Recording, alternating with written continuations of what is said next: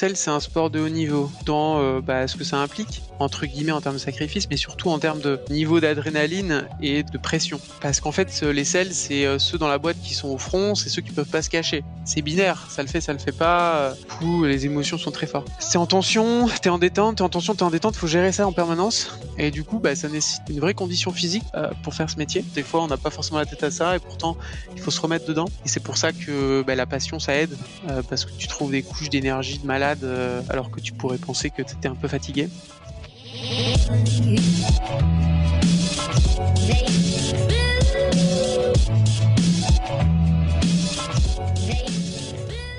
Bienvenue sur le podcast de We Are Sales by DCS. Je suis Pierre Michel, cofondateur de Dreamcatcher Sales, l'agence de recrutement et de consultants experts en business développement.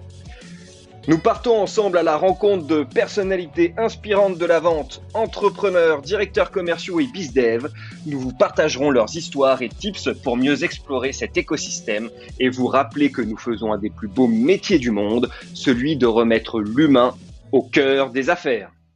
Aujourd'hui, nous recevons Clément de la société Agicap, à la fois cofondateur et directeur commercial. Clément, comment vas-tu? Bienvenue sur notre podcast. Salut, bah écoute, ça va super. Merci beaucoup de m'avoir euh, invité. Je suis super content de faire ça avec toi. Eh bien, écoute, on est très heureux aussi, euh, Clément. Surtout que tu l'as compris, tu fais partie des personnalités inspirantes de la vente. Donc, c'est un gros enjeu pour toi aujourd'hui. C'est un honneur, c'est un honneur. Je tiens à dire que j'aime beaucoup ton, ton jingle. Au passage, euh, mettre l'humain au cœur des affaires. Je trouve ça vraiment pas mal. Je vais le reprendre de mon côté. C'est vraiment notre passion, on en parlera. En plus, comme je t'ai piqué des petites phrases de notre dernier échange téléphonique, je te le file avec euh, grand plaisir. Clément, déjà, est-ce que tu peux nous présenter rapidement Agicap et nous préciser à quel problème vous répondez?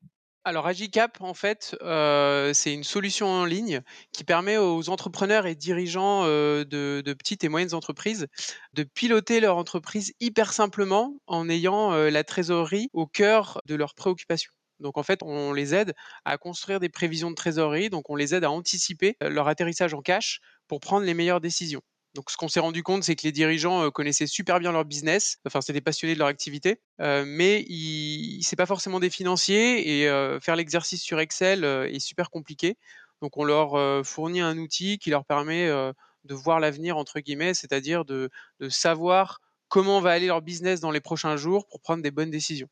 Eh ben c'est vrai, parce qu'on dit toujours euh, d'entrepreneuriat cash is king, et euh, trop souvent malheureusement il y a des boîtes qui plient, euh, que ce soit euh, des PME ou des startups en forte croissance, avec des bons de commande qui sont pleins, mais par manque de cash et de, de prévision financière. Donc c'est très bien effectivement que vous puissiez intervenir sur une solution SaaS pratique, digitale, pertinente pour le, SMB. Et on parlera aussi un peu plus tard de cette stratégie SMB. Dis-moi, parce que Clément, tu as été euh, au tout début, puisque cofondateur effectivement d'Agicap, quelle était votre vision, quelle était la stratégie commerciale que vous aviez imaginée au lancement euh, d'Agicap? Alors au lancement euh, d'Agicap, moi et mon cofondateur, on est très business driven, on est assez pragmatique. Donc au début, on s'est pas posé beaucoup de questions. On a appelé le plus de gérants possible de petites boîtes, donc en partant des alumni de mon école de commerce et puis en élargissant au fur et à mesure, en allant chercher un par un un nouveau dirigeant. Et là, l'idée, c'est de recueillir 500, 500 témoignages, puis d'avoir tes premiers bêta-testeurs qui te permettent en fait de manière assez itérative de créer ta solution sans prendre le risque de créer un truc en chambre qui ne réponde pas à un besoin. Surtout que nous, on est sur un produit qui n'est pas un outil réglementaire, donc un outil qui aide à prendre des décisions, bah, c'est assez conceptuel. Donc c'est quelle décision, qu'est-ce qu'il faut visualiser, comment ça reste simple. Donc voilà, c'était hyper, hyper important pour nous d'avoir cette étude terrain qui était faite avec eux et qui nous ont permis, très honnêtement, de co-construire la solution plutôt que de l'inventer de notre côté. Ok, donc un vrai market fit que vous avez fait au lancement. Et est-ce que déjà, euh, ça vous a permis de remonter certaines problématiques, de difficultés euh, sur la compréhension de votre, business vis-à-vis de vos prospects? Ouais, alors en fait, la complexité qu'on avait, c'est qu'on adressait à une population super hétérogène. À la fois sur la taille des boîtes, une boîte qui fait 100 000 € de chiffre d'affaires, le petit boulanger ou le commerçant et une boîte qui fait, plusieurs millions en ayant levé ou pas des fonds et ça, c'est la première complexité. La deuxième, c'est la diversité de des industries. Quand tu es dans le retail, tu as pas les mêmes sous-jacents, de cash, de lecture du cash que quand tu es dans un industriel ou quand tu es une agence média.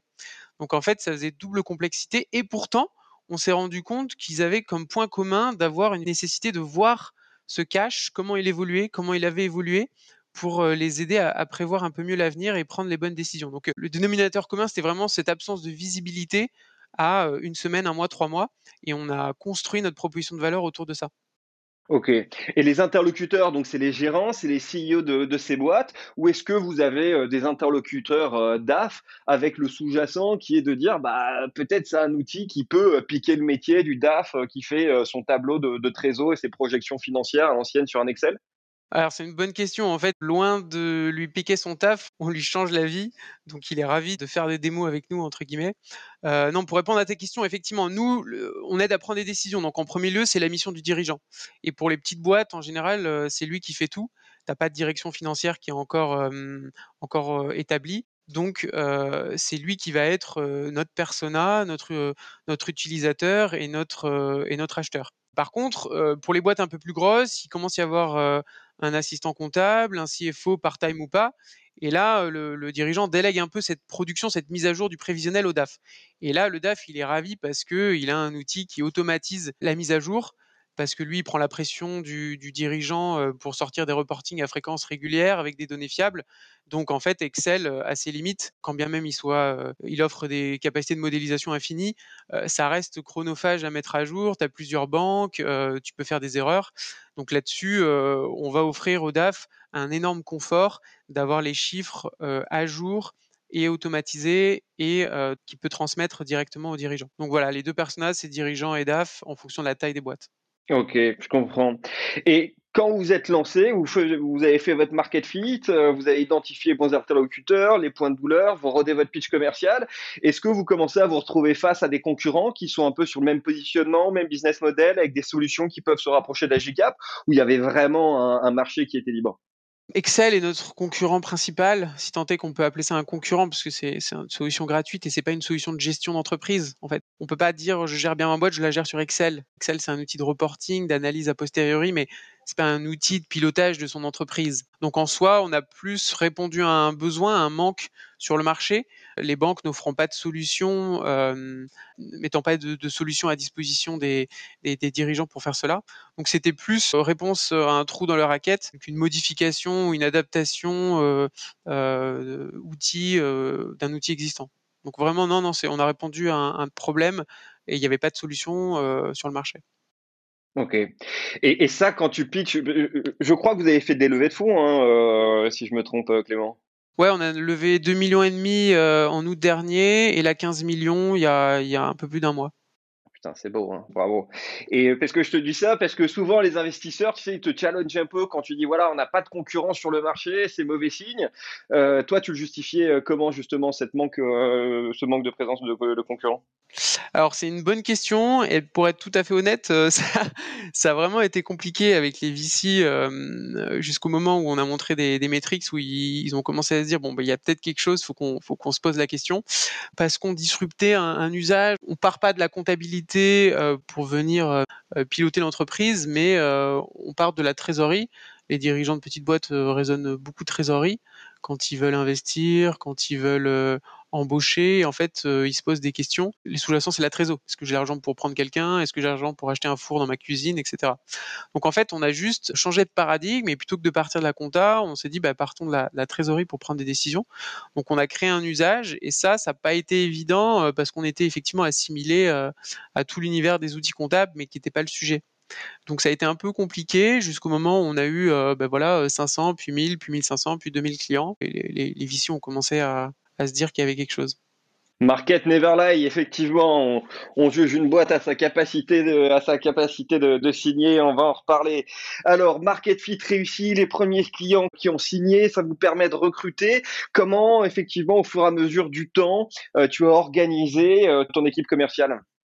Alors en fait, bah, jusqu'à finalement, assez tard, Sébastien, mon associé et moi, on faisait, les les premières ventes jusqu'à même, les 500 premières ventes.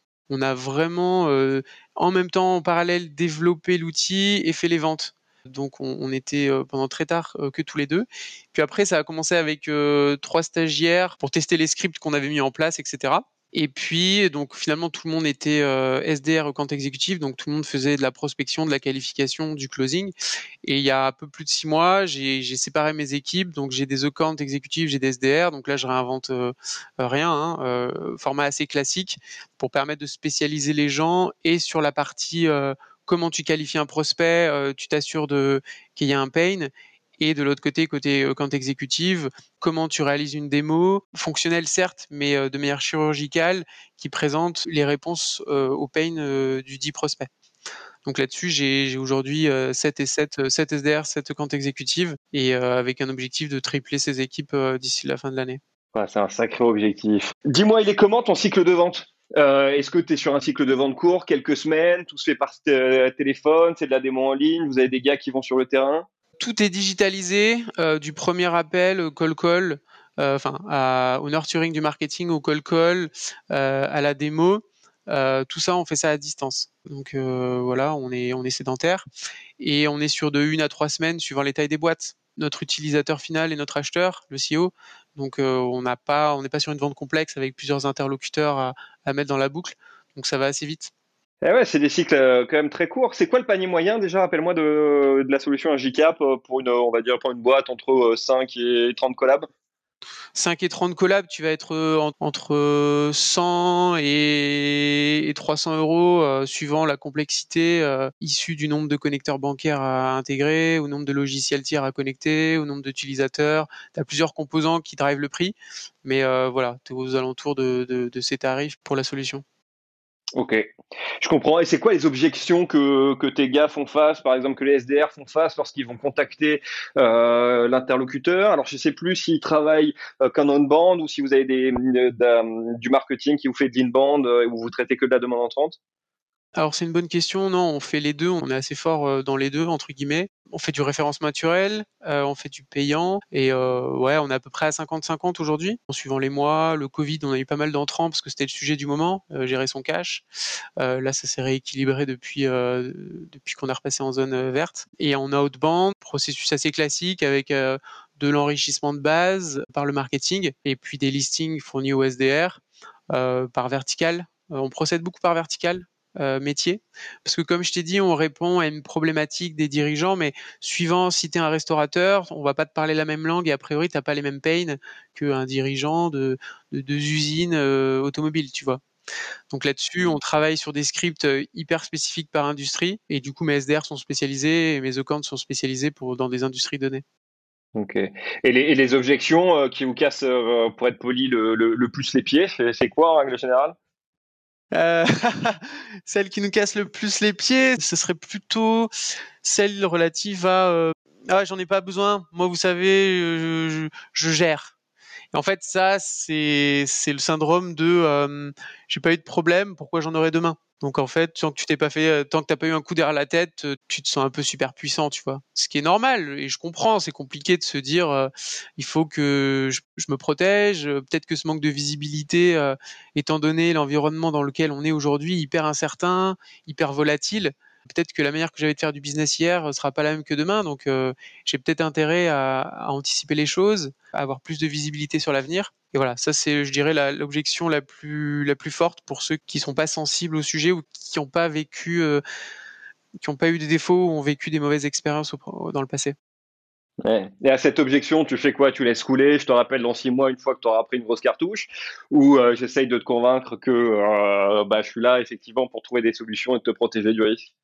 Alors ça, c'est une bonne question. Ce que je demande et ce qui est beaucoup fait chez Agicap, et c'est l'intérêt du métier de sales euh, chez nous, c'est qu'encore une fois, comme on vend un produit qui est un outil d'aide à la décision, il faut qu'on s'intéresse énormément aux prospects d'un point de vue business. Concrètement, euh, en plus de savoir ce que le mec fait dans le business model, il faut comprendre la spécificité de son contexte. Ok, dans quel contexte il est? Plutôt en mode développement ou pas? Croissance ou pas? Est-ce que euh, il est en, récupération euh, de l'année dernière?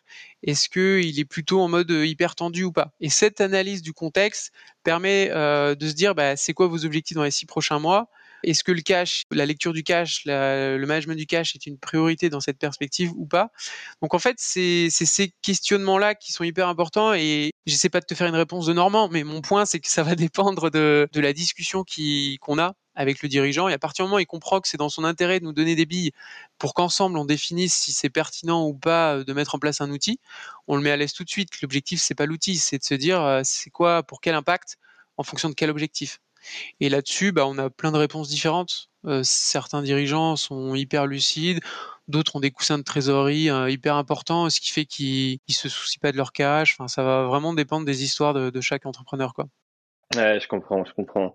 Le, prix est négociable euh, chez Agicap aussi, ou et où et c'est souvent négocié par les clients? Je te pose la question parce que moi Agicap, Agicap m'intéresse pour moi, pour ma boîte, donc je veux savoir si je peux te négocier les prix à la fin du podcast ou pas, quoi. Je vais pas dire ça sur le podcast. T'as une super audience par, trop de gens, mais concrètement, il y a quatre plans, ça va jusqu'à 1000 euros par mois, tu vois, pour les grosses boîtes. Suivant, en fait, pareil, la maturité de ta boîte aujourd'hui, moi je peux te faire un plan spécial un plan spécial pour la première année, un plan startup où euh, tu paieras euh, X% de réduction euh, parce que je comprends aussi que tu peux ne pas avoir de flux, tu peux avoir un business model que, qui fait que bah, tu vas gagner peut-être de l'argent dans six mois mais pas aujourd'hui et pourtant tu as besoin de prévoir. Bah, en fait, mon problème Clément, c'est qu'on est une boîte mature gérée par des mecs immatures. J'en suis, j'en suis bien la preuve. Donc je sais pas très bien dans quelle catégorie je rentre.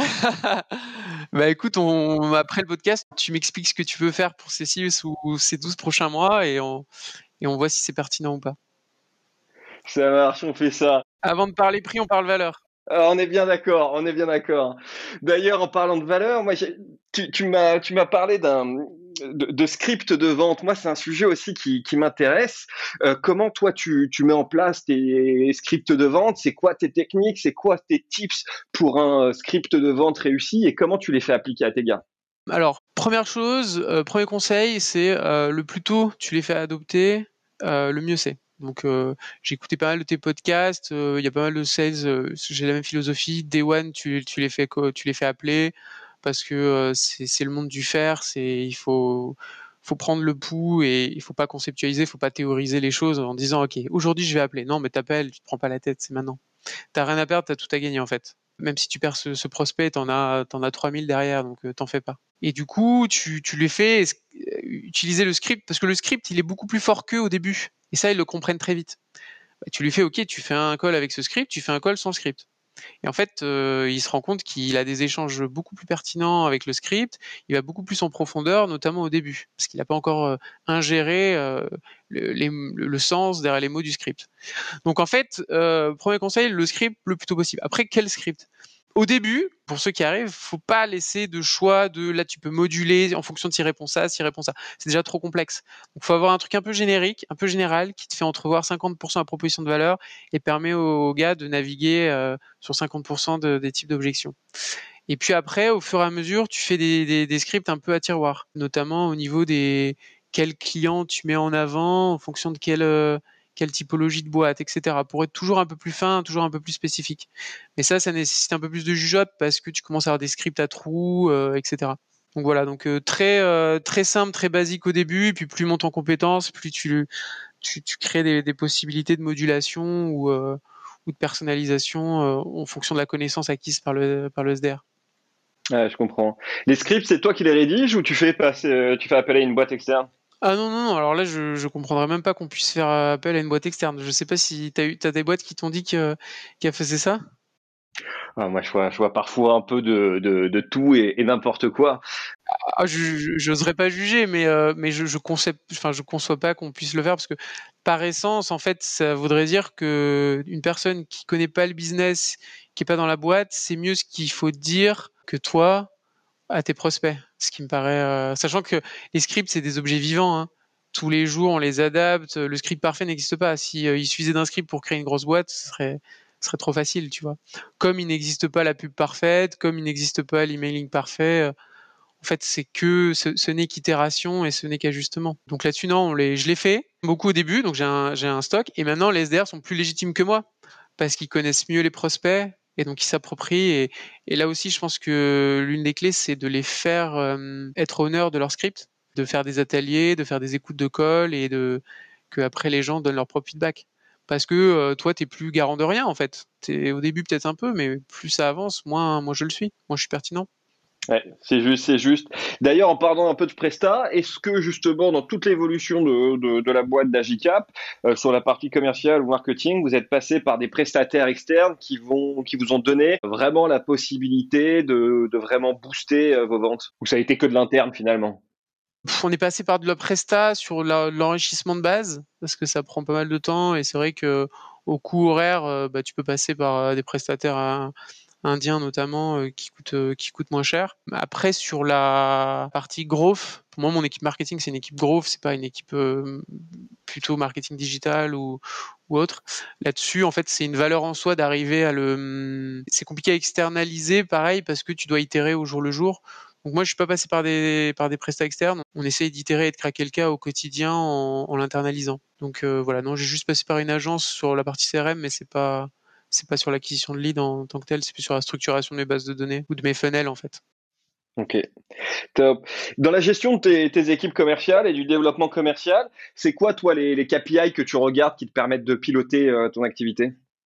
Idem, je vais réinventer euh, le MRR, hein, je vends un SaaS, donc tu as une audience qui est, euh, assez spécialisée, je ne vais pas expliquer ce que ce que monthly recurring revenue. Euh, c'est vraiment un North Star métrique euh, pour, pour tous les SDR et tous les AE. Donc les AE, ils vont être incentivés sur les closings qu'ils réalisent, directement corrélés à la valeur de MRR qui, qui close, et les SDR outbound, variables, directement corrélés à la valeur de MRR qui source. Donc c'est super binaire. Après, plutôt en management, pour moi, pour voir euh, les, signaux faibles, ça va être bah, les volumes de, démos euh, bookés pour les SDR, les volumes de démos réalisés pour les AE. Euh, et après, encore en dessous, le volume de call, SDR et AE, parce que fondamentalement, bah, plus tu calls, plus tu gères d'opportunités, plus la probabilité d'avoir des succès, elle est, évidente. Quoi. Il y a un moment où ça reste, quand tu es sur le SMB, le juge de paix, voilà, il faut, faut envoyer, quoi. c'est intense. Euh, volume et qualité, lorsque ces deux lignes se croisent, c'est là où effectivement on est dans le succès. Un, bon SDR euh, chez toi, il fait combien de calls à peu près par, jour? Entre 40 et 80, suivant, euh, ouais, c'est assez large, mais parce qu'en fait, quand tu as 10 mecs avec qui t'échanges 2 minutes ou quand tu as 3 mecs avec qui t'échanges 20 minutes parce que les mecs se prennent au jeu, qui est plus quali des deux, je sais pas. mais voilà, du coup, ça, ça, ça me donne ce range à peu près 40-80.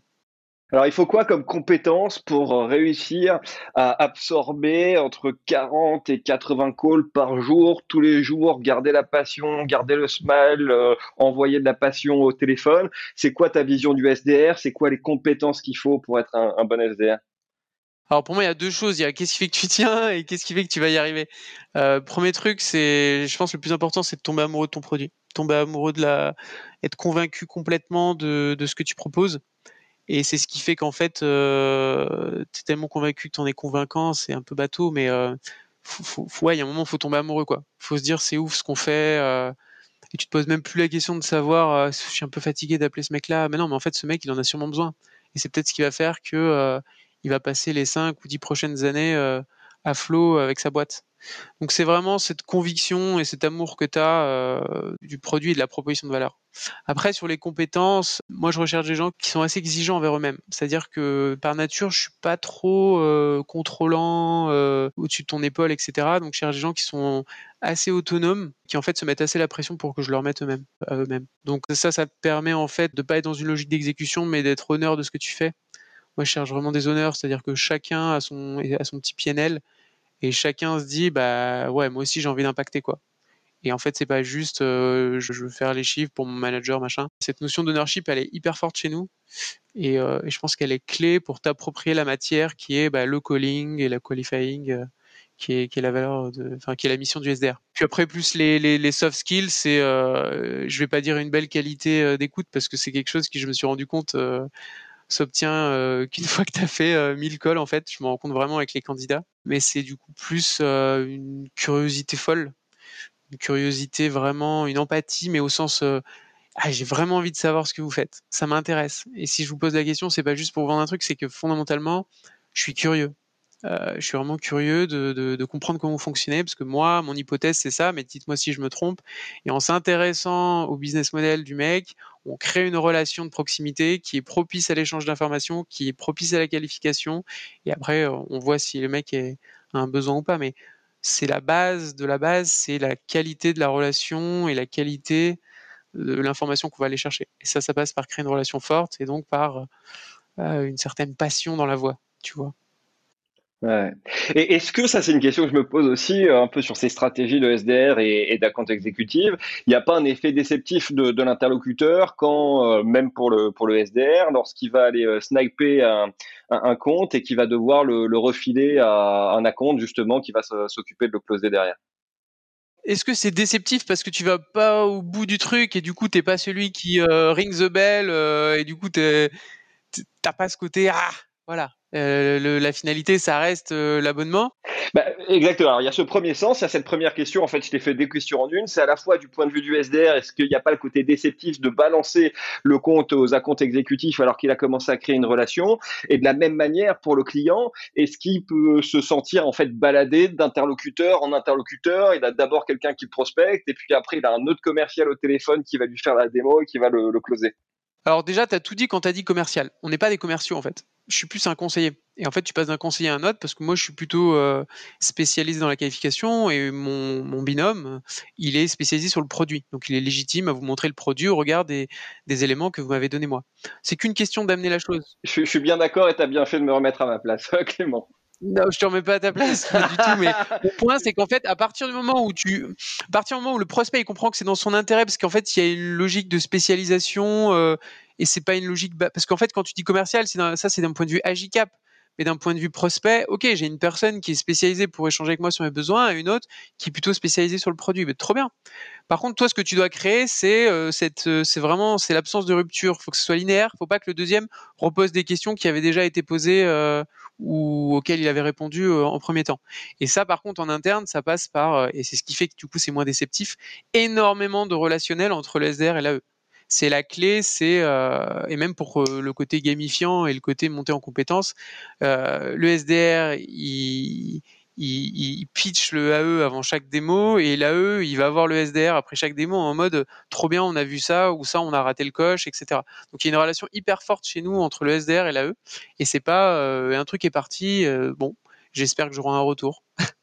Ça, c'est le premier point. Et sur la partie. Euh... Euh, juste sur ce point-là, ils communiquent comment? Ils communiquent via un CRM Ils ont des réunions euh, en binôme Comment ça se passe euh, concrètement? Pas de réunion, on déteste les réunions, nous on fait pas de réunion. Donc c'est de manière assez facile. moi j'ai une room AE, j'ai une room SDR, donc ils se déplacent, tac, tac, tac, tac, tac. Ça se déplace beaucoup et après sur Slack ils stag en fait. Ils stag et comme ça ils voient l'info quand ils quand ils sont en call et qu'ils peuvent pas se parler. Donc ils s'échangent comme ça, ils stagnent en permanence par binôme ou, ou trinôme. Et c'est obligatoire. On ne peut pas euh, ne pas informer son SDR, on ne peut pas ne pas informer son AE.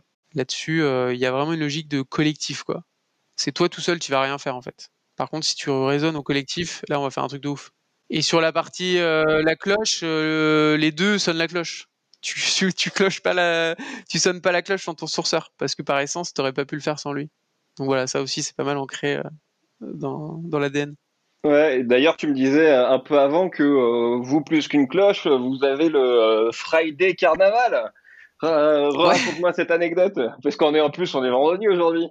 Voilà, c'est pour ça. Euh, je suis de bonne humeur parce que c'est vendredi carnaval. Non, mais le vendredi, c'est des. Hum, chacun a, peut-être son jour de où il fait le plus d'abos, mais nous, je sais pas pourquoi, c'est le vendredi, c'est toujours des meilleurs jours euh, de la semaine. Et là, du coup, euh, vendredi carnaval, pour gamifier un peu le truc, j'ai, il y, a un, y, a un, déguisement d'Arlequin et du coup, le meilleur le meilleur à eux de la journée, il a le déguisement et le déguisement se passe au fur et à mesure de la journée en fonction de la montée du MRR ou des closings euh, euh, de, des uns et des autres. Donc c'est assez rigolo, ça, s'habille, ça se déshabille et t'as un petit arlequin fou qui garde le déguisement euh, X heures suivant, qui reste en haut du podium. quoi. Ah, c'est cool. Alors aujourd'hui, on rend honneur à qui? C'était qui ton, meilleur vendeur de, de, la semaine? Pardon, ton meilleur conseiller, excuse-moi.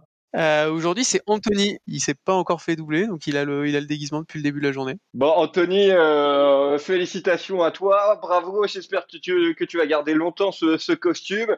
Et euh, écoute, envoie-nous euh, ta photo de toi en arlequin. On sera ravis de la mettre sur nos réseaux sociaux et de te faire ton personal branding, Anthony. Je, commenterai sur LinkedIn avec sa photo, je le ferai. Yes, avec grand plaisir. ça serait quoi si tu devais passer un message global à tes sales en quoi tu voudrais les féliciter et en quoi tu voudrais dire à tes mecs, quand je dis tes mecs, hein, c'est euh, femmes et garçons, hein, c'est euh, vous pouvez euh, vous pouvez faire encore mieux. Déjà, je leur dirais bravo parce que en fait, celle c'est un sport de haut niveau. Moi, je trouve que ça s'apparente pas mal au sport du haut niveau dans bah, ce que ça implique entre guillemets en termes de sacrifice, mais surtout en termes de, de niveau d'adrénaline et de, de, de pression. Euh, parce qu'en fait, les selles, c'est euh, ceux dans la boîte qui sont au front, c'est ceux qui peuvent pas se cacher. Et du coup, bah, c'est binaire, ça le fait, ça le fait pas. Du coup, les émotions sont très fortes. Donc chapeau parce que c'est un sport de haut niveau, faut c'est en tension, t'es en détente, t'es en tension, t'es en détente, faut gérer ça en permanence. Et du coup, bah, ça nécessite un vrai, euh, une vraie condition physique presque pour faire ce métier. surtout chez nous, sur du SMB, on a des grosses ambitions, on, on veut faire une très grosse boîte. Donc voilà. Donc bravo parce que c'est intense. Je sais que c'est physique tous les jours. Des fois, on n'a pas forcément la tête à ça et pourtant, il faut se remettre dedans. Et c'est pour ça que bah, la passion, ça aide euh, parce que tu trouves des tu trouves des couches d'énergie de malade euh, euh, alors que tu pourrais penser que tu étais un peu fatigué. Puis sur le l'aspirationnel, le, je dirais que je leur dirais les gars, franchement, il y a des earnings de malade, il y a des carrières à faire chez Agicap aujourd'hui. Donc, euh, donc prenez la place, exprimez-vous. Euh, prenez de plus en plus de responsabilités parce que ça c'est un point. Euh, D'ailleurs, j'aimerais bien parler avec plus de head of sales, mais cette partie un peu euh, défocus de l'exécution par rapport à un peu plus de management, un peu plus d'animation, un peu plus de formation. Voilà, comment tu gères cet entre-deux? Parce qu'en fait, euh, tu as des mecs qui sont forts, qui exécutent bien, et comment tu, tu, tu partages ce savoir-là? Comment tu les fais intégrer à ça? Et, euh, et des fois, bah, je sais pas trop mettre la limite. Donc voilà, mais je leur dirais prenez la place, les gars, quoi. Ouais, c'est ce qu'on se demande euh, toujours aux sales et parfois ils osent pas trop le faire, c'est-à-dire allez, n'hésitez pas à sortir du cadre, vous avez euh, des scripts, euh, vous êtes bon dans, dans, ce que vous faites, mais faites-le avec votre unicité, faites-le avec votre personnalité. Il faut que les clients vous appellent à la fois pour le produit, mais aussi parce qu'ils ont envie de travailler avec vous. Donc soyez unique, soyez différent et épanouissez-vous au travers de votre de votre métier. Ça, c'est un point qui est hyper important. Euh, je te rejoins, l'épanouissement. Euh, moi, à partir d'un mec qui ne s'épanouit plus et ne s'émancipe plus et ne développe plus ses potentialités, euh, c'est lose-lose, quoi. Donc, c'est qu'est-ce qu'on fait et, la boîte, c'est le réceptacle propice à faire s'émanciper les gens. Si la personne s'émancipe plus, elle, elle, est plus heureuse, entre guillemets, bah, il faut se poser des questions. Mais ouais, c'est le plus important. Tiens, j'ai envie de faire le jeu inverse aussi sur ma précédente question. Euh, si euh, aujourd'hui euh, je donnais la parole à tous tes sales, d'après toi, quels sont les axes d'amélioration qui te conseilleraient? À moi, en titre de manager? Exactement, pas facile, hein, parce qu'il faut prendre du recul sur soi-même. D'après toi, ce serait quoi tes axes d'amélioration que tes sales aimeraient que tu ailles? Tu m'avais pas dit que tu me poserais cette question-là. Tu me prends, tu me prends au dépourvu. Eh, Friday, hein, c'est moi qui ai porté le costume bientôt. je pense qu'il dirait euh, fais-moi, fais-nous confiance. Euh, on peut avoir une tendance en tant que manager à, à materner au sens euh, à faire du micro, à, à, encadrer justement ce, ce, ce, champ de responsabilité, quand bien même finalement on dise prenez la place et qui du coup euh, laisse-moi prendre la place en fait. Donc euh, donne-moi un peu plus de volant, euh, laisse-moi te montrer que je peux faire différemment ou tester des choses, même si a priori c'est pas forcément moi de tester au, au sens le market test et puis après on exécute, mais ouais je pense qu'il me dirait il me dirait ça. Prends plus de recul maintenant Clément, la boîte se développe, laisse-nous plus de responsabilités au sens où fais-nous confiance, tu nous as transmis des choses, laisse-nous les transmettre et, et ça va le faire quoi. Top, très clair. C'est quoi les projets euh, pour la suite? Aujourd'hui, vous avez une stratégie euh, commerciale très orientée euh, SMB. Est-ce que vous voulez effectivement continuer à se développer uniquement ce marché-là, aller sur des grands comptes, partir à l'international? C'est quoi les, gros sujets sur lesquels vous bossez au niveau de la strat? Alors, consolider nos positions de leader en France, donc passer de 2000 à 10 000 clients d'ici un an et demi. Donc ça, c'est vraiment accéléré. C'est pour ça qu'on a levé des fonds. Hein. Je voudrais tripler la taille de mon équipe commerciale. On a des process qui tournent. On a, on a créé une sales machine. Le deuxième volet, c'est vraiment l'internationalisation. On a des velléités de, de leadership européen, donc Italie, Espagne, Allemagne, avec ouverture des premiers marchés cette année. Euh, donc ça nécessite des recrutements de, de talents, euh, plus l'ouverture du bureau. Donc, euh, donc voilà, les deux, les deux en parallèle, ça va être sport. Tiens, question aussi qui m'intéresse. Lorsque vous allez partir à l'international, vous allez le faire depuis Lyon ou vous allez ouvrir des bureaux sur place dans les différents pays cibles? Je pense qu'on va le faire de manière séquentielle en fonction de ça coûte un peu d'argent de créer des bureaux, il faut voir l'intérêt d'être sur place physiquement, étant donné que nous on a digitalisé euh, notre processus de vente. Euh, donc l'intérêt d'avoir des gens ici, euh, j'ai pas mal parlé à, à, pas mal de, de startups, confrères, je sais pas si on vous dit ça dans le monde de startup, mais les Spendesk, Payfit. Ah ça fait classe, c'est bien, c'est bien. et finalement c'est peut-être le, le, terme le plus explicite pour exprimer ça. Donc c'était super cool. Euh, chacun m'a donne son feedback, son témoignage, son expérience, et après tu prends, tu vois ce qui, ce qui toi est spécifique à ton business. Et ouais, euh, la plupart ont, ont, pris des, euh, des sales euh, dans les bureaux à Paris et euh, travaillé trois six mois à vendre en premier lieu. Et puis une fois que tu as un niveau de MRR atteint, tu dis ok, on a craqué le cas, on ouvre, on ouvre sur place, on recrute sur place. tu trouves ton country manager. C'est clair. J'ai envie de m'intéresser un peu euh, à toi, euh, Clément. Tu es le cofondateur de la boîte et tu as choisi de, euh, de rester le directeur commercial. Pourquoi? Pourquoi ça te passionne autant ce, poste de directeur commercial? Pourquoi tu veux le garder aujourd'hui?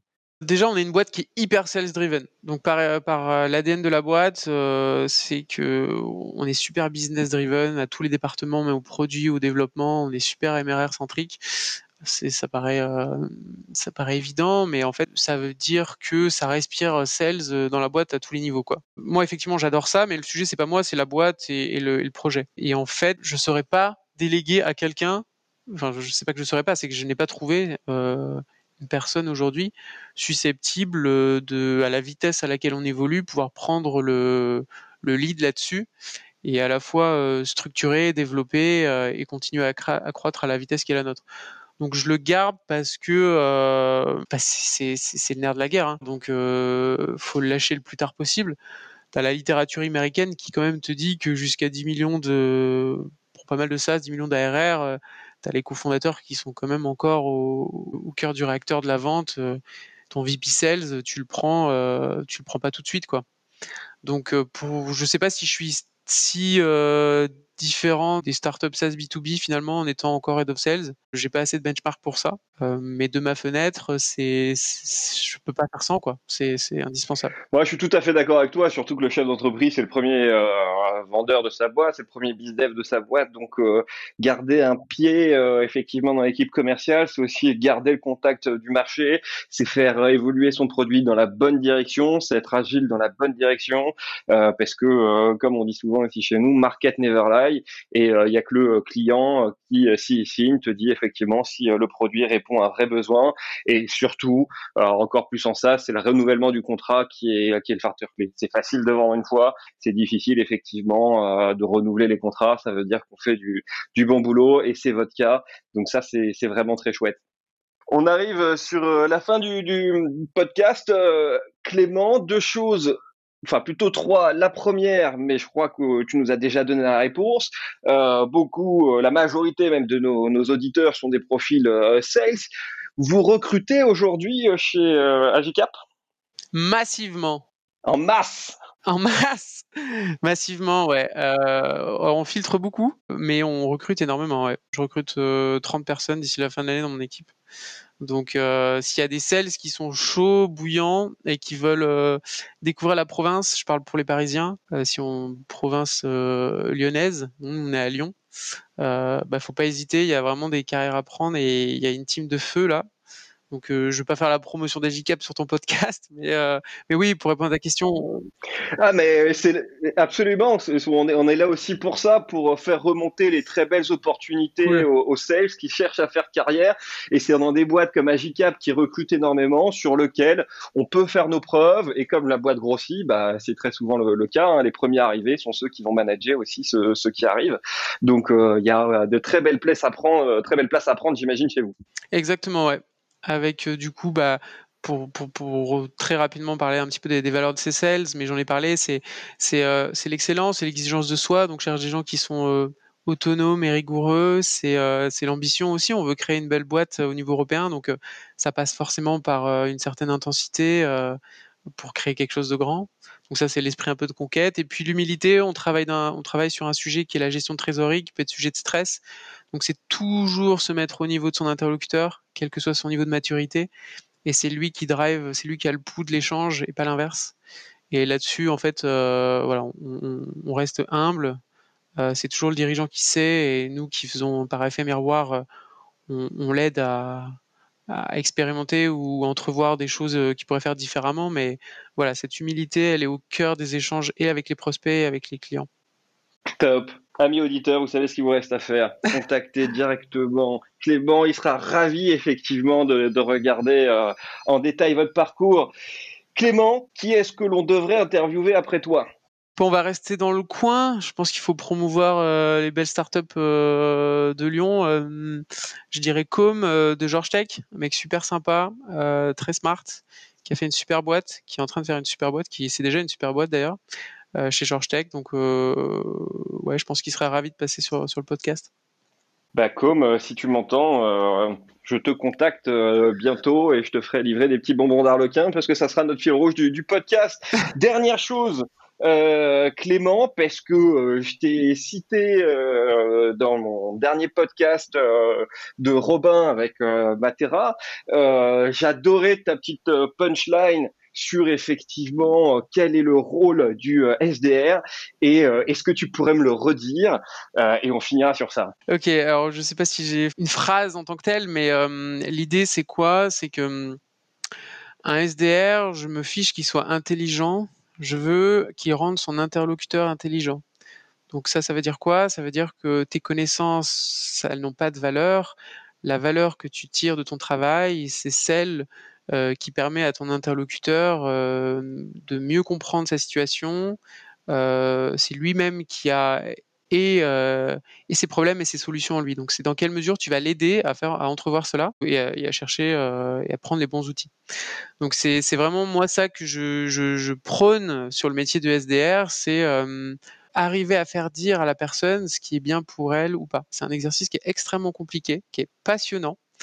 Euh, qui passe par justement un processus de questionnement euh, intelligent et, euh, et, mutuel. Donc c'est ça le métier de SDR et c'est pas descendant. C'est on va sur son interlocuteur et une fois qu'on parle le même langage, on essaie d'établir un échange qui permet d'entrevoir des choses ou des améliorations. C'est très clair. Clément, je voulais finir euh, sur ça parce que je trouvais euh, cette définition du métier de SDR brillante. Le SDR, c'est euh, celui qui sait rendre son interlocuteur intelligent. Je trouve ça fabuleux et c'est pour ça que je t'ai cité et que je ne manquerai pas de le refaire. C'est adorable. Clément, un très grand merci pour euh, notre échange. J'ai passé un excellent moment avec toi. On a beaucoup appris. On a pu beaucoup échanger sur des sujets extrêmement intéressants. Merci à tous nos auditeurs euh, qui nous suivent et qui, qui, qui est toujours très présents avec nous. Euh, on est vraiment à la fois très surpris du succès de, de ce podcast, mais très honoré parce que ça nous fait du bien et ça nous fait plaisir de pouvoir remettre à l'honneur ce métier, ce si beau métier du monde qui est celui du, du sales tous les niveaux, euh, du SDR au directeur commercial, au, chasseur terrain. Euh, on est tous flat, on a chacun une expertise à, apporter. Donc encore une fois, Clément, un grand, un grand merci. Et puis, euh, j'espère à très vite sur d'autres événements. Top. Merci à toi de m'avoir invité. C'était super. À très vite.